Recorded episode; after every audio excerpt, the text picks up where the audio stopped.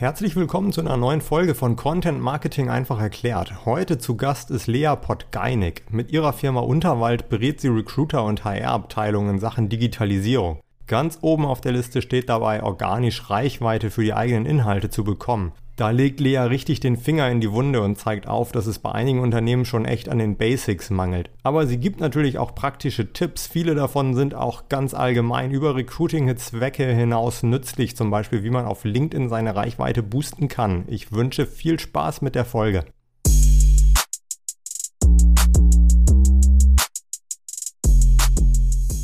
Hallo Lea. Hallo Henning. Mit deiner Firma Unterwald legst du das digitale Fundament für Recruiter, Personalberater und Dienstleister. Kannst du vielleicht in drei bis vier Sätzen erklären, was das genau bedeutet? Ja, als ich Unterwald gegründet habe, habe ich einfach gedacht, oh Mensch, ähm, Recruiting ist noch nicht wirklich da, wo es hingehört, was Digitalisierung angeht. Ich habe aber gleichzeitig auch festgestellt, dass eben die meisten Probleme beim digitalen Fundament liegen. Also dass die meisten Leute wirklich mit Kampagnen loslegen, mit viel Budget und ja, das Fundament stimmt aber nicht. Also ich sag mal ein Grundverständnis. Und ich habe mich darauf spezialisiert, dieses Fundament mit meinen Kunden aufzubauen. Und mein Fokus liegt auf organische Reichweite, also nicht mal die bezahlte Kampagne und Reichweite, sondern eben die schöne organische, die man eben ohne Kosten aussteuern kann und auch erreichen kann im Recruiting. Das klingt ja gut. Organische Reichweite, damit meinst du dann hauptsächlich auf LinkedIn oder auch auf noch anderen Plattformen? Das bezieht sich auf alle möglichen Plattformen. Ich sage immer, die Basis von organischer Reichweite sollte natürlich ja auf, ich sag mal, der Homebase sein, also wirklich der eigenen Website, der eigenen Karriereseite als Arbeitgeber. Man sollte ja die eigene Karriereseite wirklich als Landingpage sehen äh, für potenzielle Kandidaten, für potenzielle Bewerber. Und da ist es eben wichtig, zum Beispiel mit On-Page-Suchmaschinenoptimierung natürlich die organische Reichweite zu triggern. Und dann macht es natürlich ergänzend Sinn, sich auf spezifische spezifische Social-Media-Kanäle zu konzentrieren, um dort wirklich äh, die eigene Botschaft, äh, die eigene Präsentation als Arbeitgeber mit organischer Reichweite noch weiter auszusteuern. Wichtig dabei ist nur, da hake ich direkt immer häufig bei meinen Kunden ein. Social Media ist halt nicht nur so ein buntes, schönes Thema, sondern äh, in den meisten Fällen steuert ein Algorithmus deine organische Reichweite im Social Media Recruiting aus. Und da ist es eben auch wichtig, Social Media Recruiting nicht nur aus dieser bunten, kreativen Brille zu sehen, sondern eben auch aus der technischen. Das ist ja ziemlich spannend, weil ich muss zugeben, auch ich in meiner Zeit in den Agenturen jetzt in gearbeitet habe, beispielsweise, habe natürlich auch schon HR-Projekte betreut und da war es tatsächlich auch so, dass wir in der Regel eigentlich eher für diese bunten Sachen mhm. angeheuert mhm. worden sind mhm. und ähm, dass ich so auch so das Gefühl hatte, auch beim Bereich SEO beispielsweise, dass mhm. die HR, dass das da der einzige Bereich ist, quasi für den SEO überhaupt keine Rolle spielt. Mhm. Du sagst mhm. aber, das ist anders. Genau, also Suchmaschinenoptimierung spielt überall eine Rolle, auch bei sozialen Netzwerken, weil auch ein Netzwerk wie LinkedIn ist nichts anderes als äh, eine Suchmaschine. Du kannst natürlich im Feed nach Beiträgen, nach Unternehmen, nach Personen suchen und da macht es eben auch Sinn, sich mit einer gewissen Botschaft und mit seiner Kommunikation auch einfacher auffindbar zu machen. Und du verbindest dabei Recruiting und Talent Acquisition mit deinem Know-how aus der IT- und Digitalbranche. Wie kommt das zusammen? Also es war wirklich purer Zufall ursprünglich auch. Ich habe früher wirklich nichts mit HR oder Recruiting zu tun gehabt und ich glaube, wenn du mich vor sieben Jahren gefragt hättest, ja Lea, willst du nicht mal irgendwas mit Recruiting oder HR machen, da hätte ich wahrscheinlich gesagt, oh Gott, nee, weil ich ehrlich gesagt auch so ein ganz eingestaubtes Bild von der HR-Branche hatte und dachte so, ach nee, das klingt gar nicht spannend. Ich komme wirklich ursprünglich aus der IT und der Digitalbranche, war im technischen Bereich unterwegs, also Suchmaschinentechnologie, äh, Softwareentwicklung, Programmierung, war aber auch im kreativen Bereich, also so Branding, äh, Social Media und ähnliches. Und dann bin ich wirklich zufällig in diese Branche reingeraten. Ähm, wenn du magst, kann ich dir da auch äh, die kleine Ursprungsgeschichte erzählen. Gerne. Genau, und zwar war ich bei einem Unternehmen tätig, ursprünglich als Projektmanagerin für Digitalprojekte, sollte irgendwie die neue Website mit aufbauen, eine EDV-Umstellung machen und ähnliches. Und dann war ich damit fertig und dann hieß es, ja Lea, wir brauchen äh, zehn neue Mitarbeiter dort und 20 neue Freelancer hier. Das ist doch alles digital, mach mal. Und so kam ich an dieses Thema ran, wirklich komplett ohne HR, ohne Recruiting-Vorkenntnisse, habe mir zum Beispiel erstmal eine Suchmaschine, eine Jobsuchmaschine angeguckt und dachte so, boah, wie cool ist Recruiting, wenn du es eben mit IT und Digitalkompetenz verbindest. War aber gleichzeitig auch total erschrocken, dass das zu dem Zeitpunkt zumindest vor sechs, sieben Jahren quasi niemand gemacht hat. Ich dachte so, Es kann mhm. doch nicht sein, du hast eine Stellenanzeige und die lasse ich durch eine Jobsuchmaschine laufen und keiner macht eine Suchmaschinenoptimierung oder eine Usability-Optimierung dieser Stellenanzeige, damit sie für Mensch und Maschine gut lesbar und äh, ja auswertbar ist. Und so kam alles in, ins Rollen und seitdem ist es so, dass ich eben mit meiner IT- und Digitalkompetenz versuche, das Recruiting zu digitalisieren, zu unterstützen, eben mit dem Fokus auf die Basics und auf die organische Reichweite. Es geistern dazu ja jetzt auch so ein paar verschiedene Begriffe äh, im Netz, würde ich mal sagen, mhm. ähm, die schwer auf zu trennen sind. Social mhm. Recruiting, Content Recruiting, Social Selling sind mhm. drei davon, auf die ich jetzt gestoßen bin bei meiner Vorbereitung. Kannst du die vielleicht mal so ein kleines bisschen auseinandernehmen für uns? Mhm. mhm. Also ich sag mal so, das größte Missverständnis häufig, äh, was ich sehe, ist das Thema, dass ähm, ja Social Media Recruiting und Social Recruiting gleichgesetzt wird. Ich muss auch sagen, da gibt's auch von der Definition, das ist recht schwammig und der eine sagt so, der eine so. Aber was man unter Social Media Recruiting im klassischen Sinne versteht, ist äh, wirklich das Thema, dass man über Social Media Kampagnen, in den meisten Fällen dann auch echt über die bezahlten Social Media Kampagnen, versucht, sich als Arbeitgeber zu präsentieren und konkrete auch Job wirklich Ads zu schalten. Und äh, Social Recruiting dagegen, abgeleitet vom äh, Social Selling auch, bezieht sich eher auf eine soziale Art und Weise des Recruitings, also hat eigentlich mit dem Medium soziales Netzwerk in erster Linie nicht so viel zu tun, sondern man geht davon aus, okay, ich identifiziere mich mit den Bedürfnissen, Problemen, äh, meiner Zielgruppe und versuche auf eine wirklich soziale, im Sinne von wirklich menschlich soziale Art und Weise, die zu erreichen und äh, wirklich auch zu treffen quasi als Zielgruppe. Das kommt ursprünglich aus dem Social Selling. Das ist ja nun auch kein Begriff, der ja besonders alt ist oder besonders etabliert. Viele denken, das bedeutet auch in dem Fall, ich mache äh, Verkauf über soziale Netzwerke. Aber an sich bedeutet es wirklich, dass ich einen Verkauf mache, Akquise wirklich stark auf die Bedürfnisse und Probleme meiner Zielgruppe bezogen. Und das äh, wird natürlich häufig in sozialen Netzwerken umgesetzt, ne, weil ich dort einfach die Kontaktpunkte habe. Aber es ist wirklich mehr die Methode des Sozialens an sich. Hm, ich verstehe.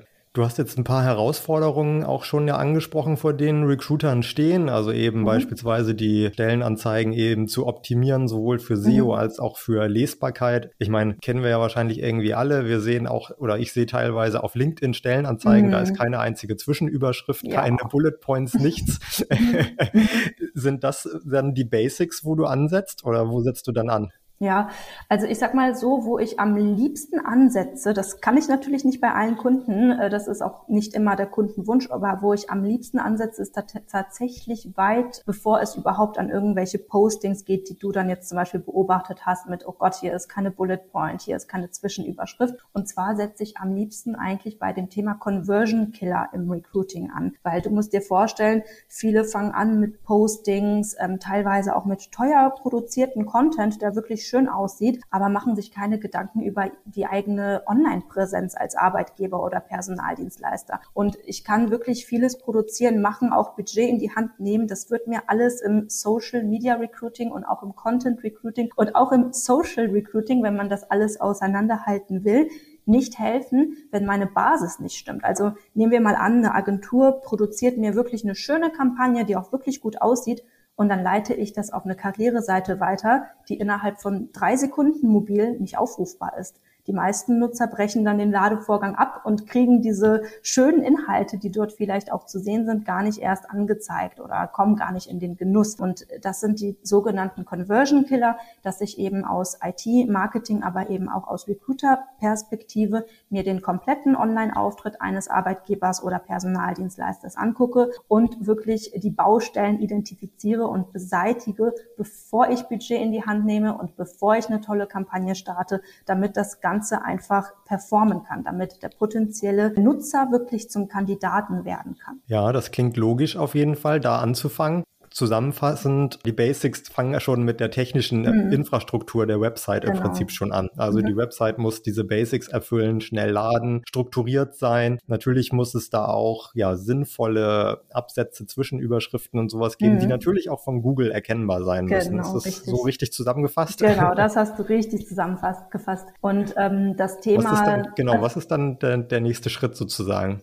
Der nächste Schritt ist, also nehmen wir mal an, deine Basis stimmt, du hast wirklich eine ähm, Karriereseite, die nicht nur schön aussieht, sondern performt, du hast ähm, ne, vernünftige Botschaften auch auf dieser Karriereseite, wäre der nächste Schritt, dass man das weiter kommuniziert. Im besten Fall, wenn du vor allem bei der organischen Reichweite bleiben willst, über deine eigenen Social-Media-Kanäle, weil da musst du natürlich ähm, ja im besten Fall kein Budget hinterlegen, um eine gewisse Reichweite zu bekommen. Das heißt, im zweiten Schritt gucke ich mir gerne die Social-Media-Kanäle von meinen Kunden an. Da ist jedoch auch zu beachten, viele denken, viel hilft viel und ich nehme jetzt alles mit, was Social Media mir zu bieten hat. Ich habe einen Facebook-Account, einen TikTok-Account, einen Instagram-Account, alles Mögliche. Ähm, und da sage ich immer, nee, konzentriere, konzentriere dich lieber auf ein paar wenige Kanäle. Zwei, drei reichen im Zweifel, vielleicht sogar auch nur einer, wenn deine Zielgruppe dort wirklich so abgegrenzt äh, quasi vernehmbar ist und pflege den dann richtig und setze, sich, setze dich wirklich im Detail mit diesem Kanal auseinander, wie er funktioniert, wie die Ansprache dort ist und natürlich auch wirklich gern, wie der Algorithmus tickt, damit du eine möglichst hohe organische Reichweite ähm, bei deinen ganz normalen Postings hast. Da gibt es aber ja bestimmt die Herausforderung, dass die HR in der Regel so einen Kanal nicht alleine bespielen darf, oder? Mm, das ist richtig. Also je nachdem, was ich natürlich für einen Kunden habe, wenn ich eine Personalberatung habe, dann konzentrieren die sich natürlich mit diesem Kanal wirklich auf Kandidaten und Kunden, präsentieren sich also wirklich auf also konzentrieren sich auf die Präsentation von sich selbst als Dienstleister und natürlich auch, ähm, um Kandidaten zu gewinnen. Wenn ich jetzt einen Inhouse-Recruiting-Kunden habe, der möchte natürlich auch seine eigenen Dienstleistungen oder Produkte auf Social Media vermarkten und präsentieren. Das hat auch auf jeden Fall seine Richtigkeit. Deshalb sage ich immer, ja, versuch mal, dass du als HR vielleicht zehn Prozent dieser Social Media Präsenz und dieser Social Media Posts übernehmen kannst und auch wirklich für, für die eigenen HR und Recruiting Zwecke einsetzen kannst. Mhm. Oder ein eigener Kanal für die Recruiting Zwecke? Oder ist das was, was du eher nicht empfehlen würdest? Das kommt wirklich krass drauf an, ähm, mit was für einem Kunden ich zu tun habe. Wenn das wirklich so ein ja, Startup ist oder wirklich eher ein kleines Unternehmen, würde ich sagen, nee, lass das in, in einem Account, in einem Profil, weil da macht es einfach keinen Sinn, äh, zwei Profile zu pflegen und Ressourcen reinzustecken. Dann fass es lieber zusammen, weil vor allem das eine schadet dem anderen nicht. Ne? Also wenn ich mich als Arbeitgeber präsentiere und dazwischen sind Produktinfos, dann macht es mich ja auch ähm, sympathisch, ne? dass Leute, die sich mein Produkt angucken, auch zwischendurch Teamfotos sehen oder wirklich auch einen Einblick kriegen, was ist das für ein Arbeitgeber, was hat er für Werte und Kultur. Und andersrum schadet es auch nicht, wenn Kunden, äh, die eigentlich von mir was kaufen wollen, zwischendurch auch wiederum Job Posts oder ich sag mal die Employer Branding Inhalte sehen, weil das macht dann eigentlich auch immer ein rundes Bild und man denkt sich so, ach Mensch, ich will hier eigentlich ein Fahrrad kaufen bei diesem Anbieter, aber der macht hier auch sympathische Posts äh, zu dem Team, da habe ich einen besseren Einblick äh, hinter die Kulissen auch als Kunde und äh, so kann es sich auch untereinander unterstützen, diese beiden Ziele. Hast du da so spontan ein paar Best Practices? Ah, ich habe letztens ähm, eine kleine Beratung gehabt mit einem Startup, deshalb bin ich auf das Thema Fahrrad gekommen, was äh, so kleine ähm, klappbare Fahrräder produziert. Und die haben das eben gemischt, dass die gesagt haben, okay, wir haben einen Instagram-Kanal und wir haben da auch wirklich schon ordentlich Follower und wir präsentieren natürlich mit Fokus unsere Fahrräder, unsere Werkstatt und so weiter. Aber wenn ich die Werkstatt präsentiere, ist es eben sowohl für meine Kunden spannend als auch für potenzielle Leute, die bei mir vielleicht arbeiten könnten, weil die den, sehen dann zum Beispiel den äh, Arbeitsplatz. Also das lässt sich schon gut unterstützen. Hast du auch da so zwei, drei Content-Formate, die aus Erfahrung einfach gut funktionieren, beispielsweise, wenn es um mhm. HR-Themen geht und ähm, Social Media? Das kommt stark auf die, das Netzwerk an, was ich benutzen möchte. Was ich immer versuche im Recruiting beziehungsweise den Recruitern beizubringen, dass eine Stellenanzeige, das ist nicht das einzige Format, was du hast, um dich als Arbeitgeber und um deine Jobs zu präsentieren, weil viele denken so, okay, wunderbar, ich habe hier meine Stellenanzeige und das hast du bestimmt auf LinkedIn häufig gesehen. Da sind teilweise Posts, wo die Recruiter einfach nur einen Link zur Stellenanzeige posten, wo du kein Vorschaubild hast. Du hast teilweise nicht mal einen Text zur Einleitung, keine Hashtag, wirklich nichts, nur diesen Link. Und naja, wer klickt denn schon auf irgendeinen Link? auf Social Media, also ohne Einleitung, ohne ja. Kontext. Und ich versuche Recruitern beizubringen, dass wenn ich eine Stellenanzeige poste, man das ansprechend macht, man das ja wirklich schön macht, man das ordentlich macht. Aber zum Zweiten, dass eine Stellenanzeige nicht das einzige Mittel ist, was du veröffentlichen kannst und posten kannst. Also wie gesagt, was dich da zum Beispiel anbietet, sind natürlich Blicke hinter die Kulissen, dass man mal irgendwie zeigt, wie funktioniert das Team, wie ist es aufgestellt. Thema Employer Branding ist natürlich wichtig, also wirklich die eigene Arbeitgebermarke und auch ähm, ja Kultur darzustellen in was weiß ich, mal ein Video, mal ein Foto, vielleicht auch mal eine Infografik was aber dabei trotzdem häufig vernachlässigt wird. Ich sage immer, Employer Branding kann nicht immer nur das Foto vom Team Lunch sein. Das ist natürlich schön, wenn man sich das dann als Kandidat anguckt und sich denkt, ach Mensch, sympathische Leute und die essen zusammen Mittag macht alles einen netten Eindruck. Aber was natürlich Kandidaten auch interessiert, sind wirklich authentische Blicke hinter die Kulissen, was die tatsächliche Arbeit angeht. Und da müsste man eigentlich auch die Fachabteilung ein bisschen mehr einbinden und zum Beispiel wirklich Einblicke durch Fotos, durch Videos, was auch immer generieren, die wirklich was mit der Arbeit zu tun haben. Also, dass ich dann mal in die IT-Abteilung gehe, wenn ich einen ITler äh, rekrutiere oder mal in eine Werkstatt, wenn ich jemanden rekrutiere, der in dieser Werkstatt arbeiten soll, damit man sich wirklich diese Arbeit im wahrsten Sinne des Wortes vorstellen kann. Kurzer Einwurf in eigener Sache. Wenn dir der Podcast gefällt, freue ich mich, wenn du ihn abonnierst oder mir eine Bewertung schreibst. Außerdem kannst du dich gerne mit mir vernetzen. Bei Instagram heiße ich Henning Olsen in einem Wort und auf LinkedIn findest du mich natürlich auch. Ich freue mich von dir zu hören und wünsche jetzt weiterhin viel Spaß mit der Folge. Auf jeden Fall, ich glaube, damit sprichst du auch was ganz Wichtiges an. Das ist so das Thema ja, Authentizität und mit Blicke hinter die Kulissen, was du auch gesagt hast. Beim Thema Teamlunch wäre das es momentan stimmt. ja sowieso etwas einsam oder höchstens, ja, höchstens jeder macht einen Screenshot mhm. von seinem, mhm. von seinem Zoom-Fenster oder was auch immer dann eben genau, für ein Tool benutzt wird. Aber das ist ja auch was, das trifft ja nicht nur, also das trifft ja auch allgemein auf Unternehmenskommunikation, besonders in den sozialen Netzwerken zu. Und nicht nur auf die HR, dass man eben authentisch sein soll, Blicke mhm. hinter die Kulissen gewähren soll und so. Das sind ja Best Practices, die sind auch allgemein anwendbar. Und das finde ich sehr gut. Und ähm, du hast ja jetzt auch gerade eben schon das Thema LinkedIn nochmal wieder angesprochen und du bist mhm. ja selbst auch sehr aktiv auf LinkedIn. Du hast ja über 4000 Follower und wir sind ja auch seit kurzem vernetzt. Daher sehe ich auch, wie fleißig du immer kommentierst cool. und, und likest und sowas. ja, das stimmt. Ich muss sagen, ich bin selbst privat total zurückhaltend, was Social Media angeht. Ich habe noch nie einen Facebook, Instagram-Kanal. Und LinkedIn ist wirklich meine einzige Social Media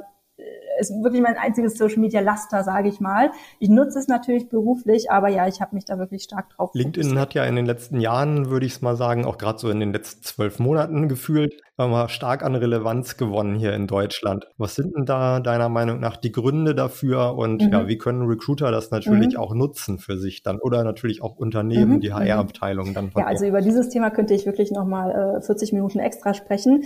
Ich bin wirklich ein großer LinkedIn-Fan. Ähm, ich, äh, ja, dieser Vergleich Xing gegen LinkedIn im Dachraum, ähm, da möchte ich eigentlich nicht so sehr quasi eine Partei ergreifen.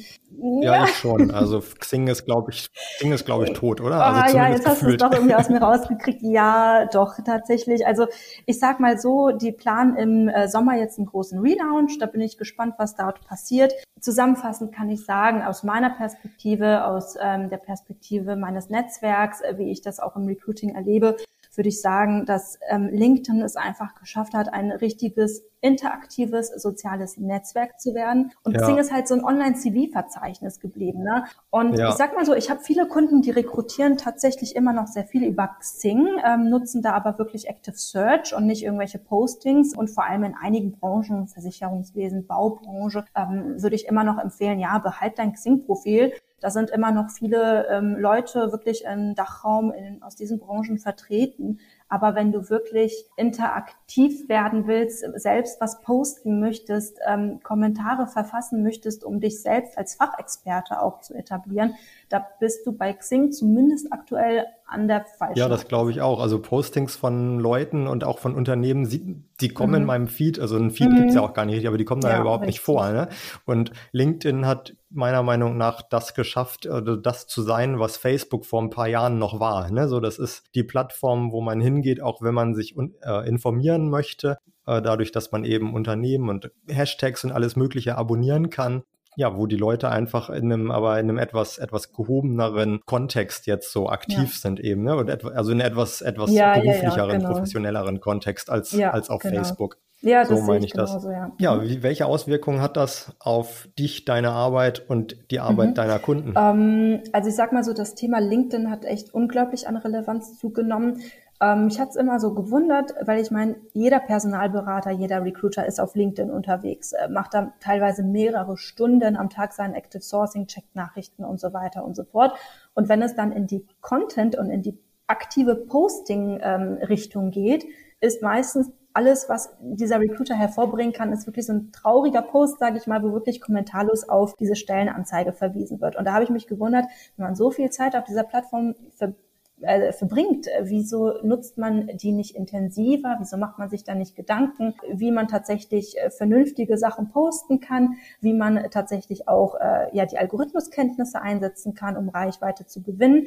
Und ähm, ja, das hat sich in den letzten Monaten stark geändert. Ich habe da wirklich, ähm, also was meine Kunden angeht, ich habe das Gefühl, dass der Innovationswille da wirklich sehr stark ist. Also äh, wirklich, ich mache das recht häufig, dass ich Kunden habe, die sagen, okay, ich bin auf LinkedIn eh unterwegs, zeig mir bitte, wie ich das auch in Richtung Content und in Richtung Postings und in Richtung starkes Profil als Landingpage aufbauen ja, kann. Ja, da würde ich gerne einmal einhaken, wenn du erlaubst.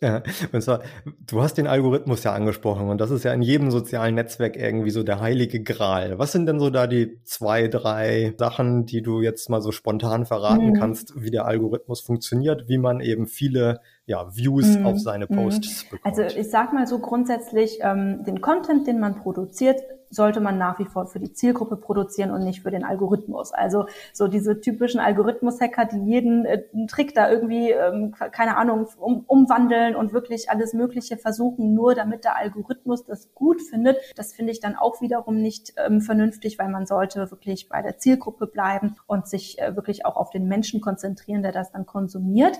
Was aber wichtig ist, du musst dir vorstellen, der Algorithmus macht ja nichts anderes als ich sag mal, qualitätsimplizierende äh, Merkmale auszuwerten, weil ähm, LinkedIn basiert eben auf qualitativ hochwertigen Beiträgen. Das möchte zumindest LinkedIn. Und natürlich kann das kein Mensch prüfen bei den Millionen Nutzern und bei den vielen Posts, die da täglich äh, ne, abgesondert werden. Dafür ist der Algorithmus da und er misst einfach anhand verschiedener Parameter, äh, macht er quasi eine Qualitätseinschätzung. Und nehmen wir mal an, ganz konkret, ich benutze 30 Hashtags für meinen LinkedIn-Beitrag, äh, dann findet das der LinkedIn-Algorithmus nicht so cool, bewertet das eher als qualitativ minderwertigen Content, weil das dann in dem Fall sogenanntes Hashtag-Spamming ist. Ähm, davon wird einfach ausgegangen, wenn ich einen Beitrag verfasse mit 30 Hashtags, der anscheinend so breit gestreut ist thematisch, dass ich irgendwie Hashtag HR, Hashtag Smile, Hashtag äh, was weiß ich benutze, dann kann der nicht so spezifisch sein, nicht so qualitativ hochwertig, dass es wirklich eine gewisse Gruppe interessiert. Mhm. Gibt es da noch mehr außer die Hashtags? Beziehungsweise ja, ich habe auch gehört, dass äh, also ich oder ich kann ja selber auch Hashtags äh, abonnieren. Hilft mir das, wenn ich die Hashtags, die ich abonniert habe, wenn ich die auch oft benutze? Also das sind immer so die zwei Seiten. Ne? Also teilweise hat man ja ganz andere Hashtags abonniert als die, die man benutzt. Ich sag mal zum Beispiel im Kontext äh, Recruiting macht es natürlich Sinn, als Recruiter dem Hashtag Open to Work zum Beispiel zu folgen, weil dieser Hashtag wird ja von Nutzern äh, verwendet, wenn ich eben äh, einen Aufruf mache, dass ich verfügbar bin für Jobs. Ich dagegen als Recruiter benutze diesen Hashtag nicht, sondern eher quasi den Gegenpol äh, We are hiring oder offene Stelle.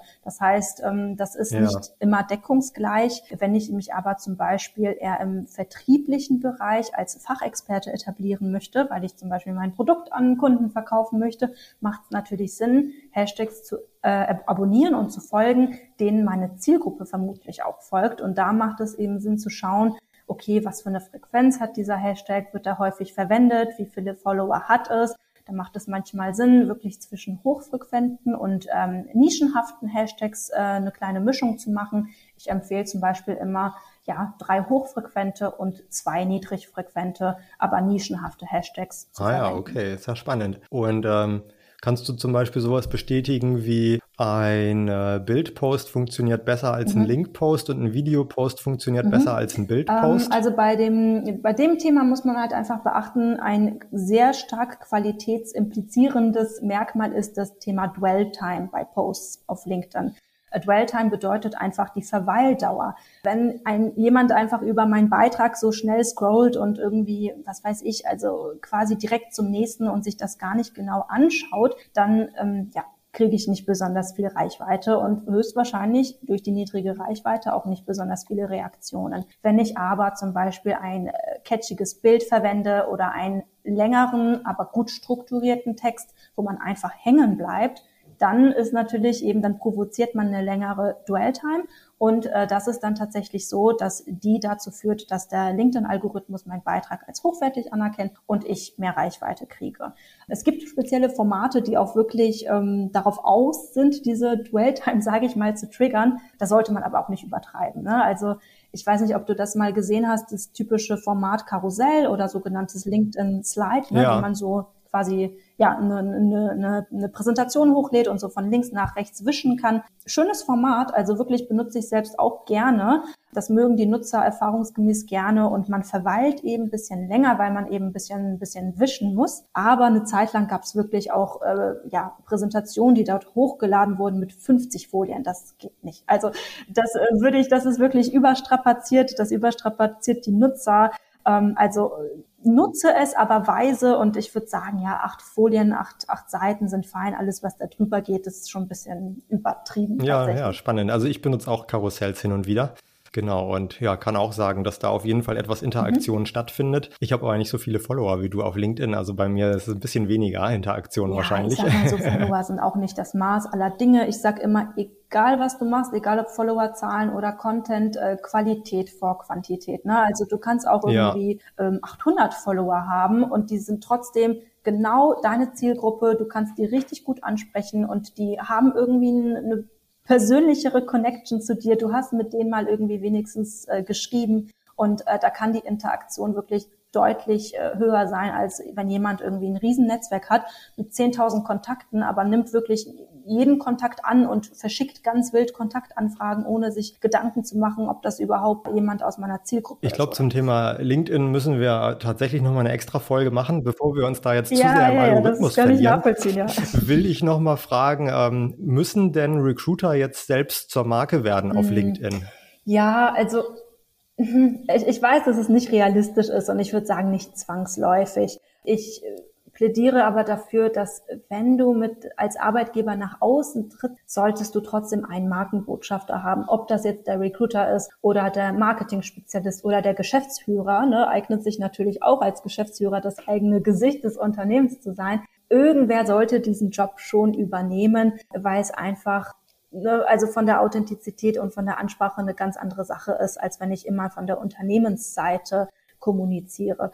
Irgendwer sollte den Job übernehmen. Ich weiß, da tun sich viele schwer, das zu bestimmen, wer das sein sollte und brauchen wir das, wollen wir das. Ja. Aber es macht schon ja, Sinn. Ja, definitiv. Ähm, ich glaube, gerade in kleinen Unternehmen wäre es wahrscheinlich sinnvoll, wenn es eben dann der mhm. Gründer oder der CEO oder sowas ist, ne? weil da kann man eben auch sicher sein, dass der sehr lange da ist. Genau, aber in größeren Unternehmen ist es natürlich dann, äh, ist es dann das schon stimmt, schwierig, wer soll das machen? Richtig. Oder man muss sich eben verschiedene Personen raussuchen, dass immer mal wieder jemand dann vor die Kamera tritt für verschiedene Themen beispielsweise.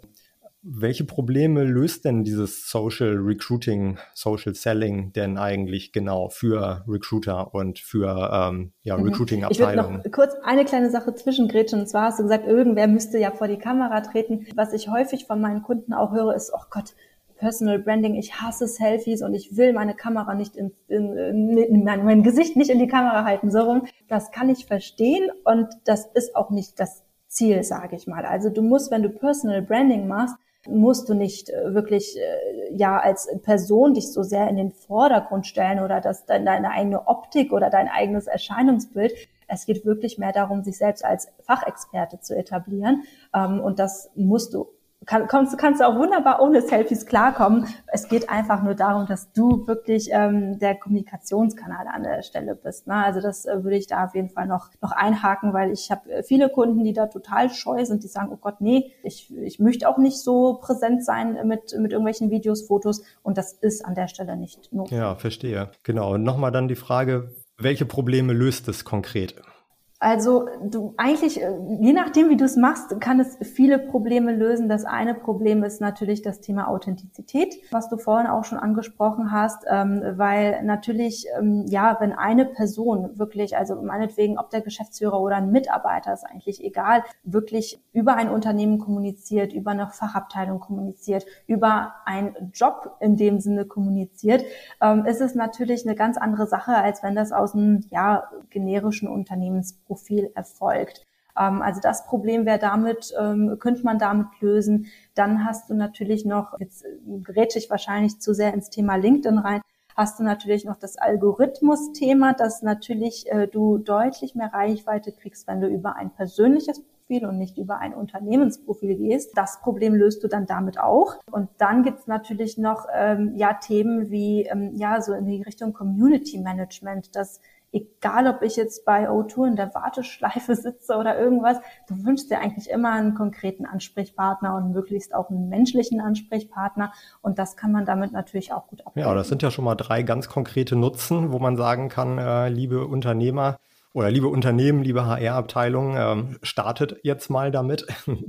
Äh, was kostet Social Recruiting denn im Vergleich zum klassischen Recruiting? Kann man das ausrechnen? Mm, es kostet Zeit, sage ich mal. Also natürlich kostet es Zeit, vor allem am Anfang, also bis man sich wirklich eine Strategie überlegt hat, vielleicht einen Redaktionsplan, bis man ähm, vielleicht ein, zwei Mitarbeiter auch geschult hat, wirklich ne, ähm, den beibringt, worauf es da ankommt.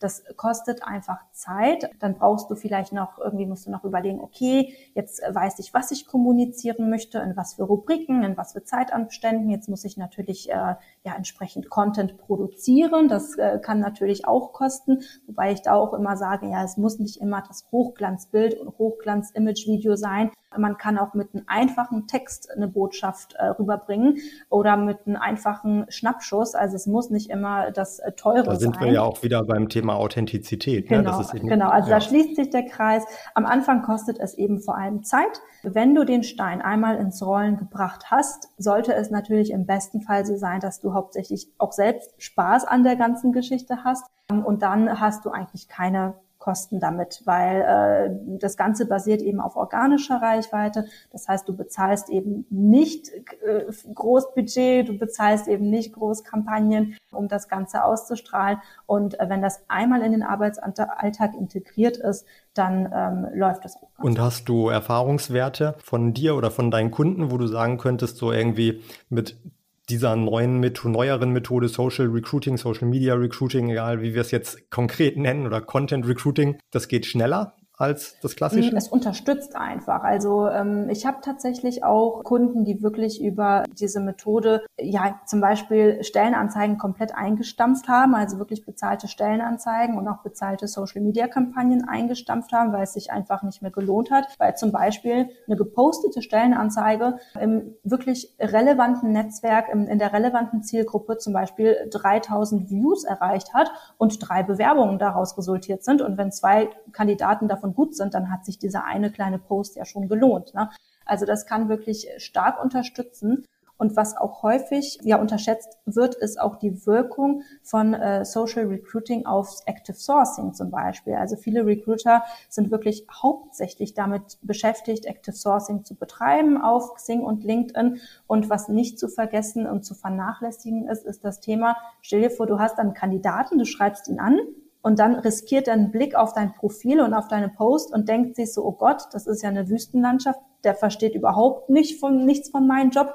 Oder der geht auf dein Profil und denkt sich so, oh Mensch, dieser Recruiter, der scheint sich ja wirklich mit meiner Branche auseinandergesetzt zu haben. Ich sehe hier regelmäßig Beiträge von ihm, genau zu meiner Branche. Damit kann ich mich identifizieren. Das macht schon mal einen soliden Eindruck. Und ich habe wirklich einen Kunden auch, der ähm, zum Glück Statistik geführt hat über seine, so äh, über seine äh, Active Sourcing Kampagnen und er hat festgestellt, dass seit der Umsetzung der äh, Social Recruiting Kampagne parallel wirklich seine positive Response auf seine Nachrichten sich fast Ja, das ist ja auch, auch mal ein schöner KPI. Das wäre jetzt auch so gegen Ende hin nochmal eine Frage von mir. Was sind denn KPIs? Wie machst du das Ganze, den Erfolg mhm. dann von so einer Kampagne oder eben von der Umstellung des Prozesses? Wie machst mhm. du das messbar? Ähm, ja, da gibt's wirklich verschiedene ähm, Mittel und Wege. Natürlich auch wieder je nach Plattform. Was natürlich relevant ist, ist das Thema okay, wie viele Sichtungen kriegen meine Beiträge, wie viele Reaktionen darauf, wie viele Kommentare, wie viele Likes, ne? also das sogenannte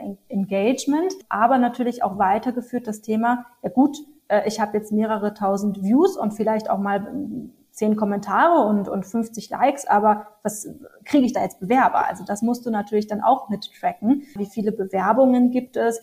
Ähm, wie verändert sich eben ähm, meine ähm, Active Sourcing Response durch diese Maßnahmen und ähnliches? setzt aber natürlich voraus, dass man Vorher-Nachher-Vergleich machen kann. Und da ist es natürlich sinnvoll, quasi eine Statistik zu führen, bevor man damit anfängt.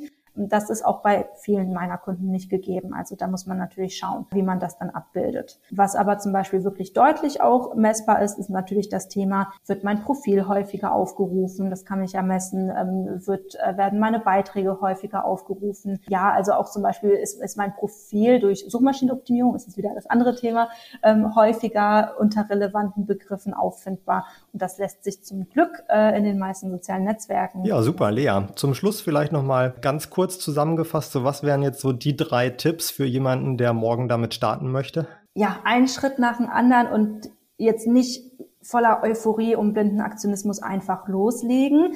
Ich sag immer wirklich ähm, kleine Schritte gehen und ähm, auf jeden Fall nicht überstrapazieren, sowohl den Algorithmus als auch dein Netzwerk. Wenn du jetzt von einem Tag auf den anderen plötzlich sagst, okay, ich poste jetzt jeden Tag und total toll und 20 Posts in der Woche und was auch immer, geht's nach hinten los. Einmal, weil dein Netzwerk einfach diese Art der Interaktivität und der, der, der Posts von dir noch nicht gewohnt sind. Und zum Zweiten, je nach Netzwerk ist es auch kein Qualitätsmerkmal, wenn ich so häufig poste.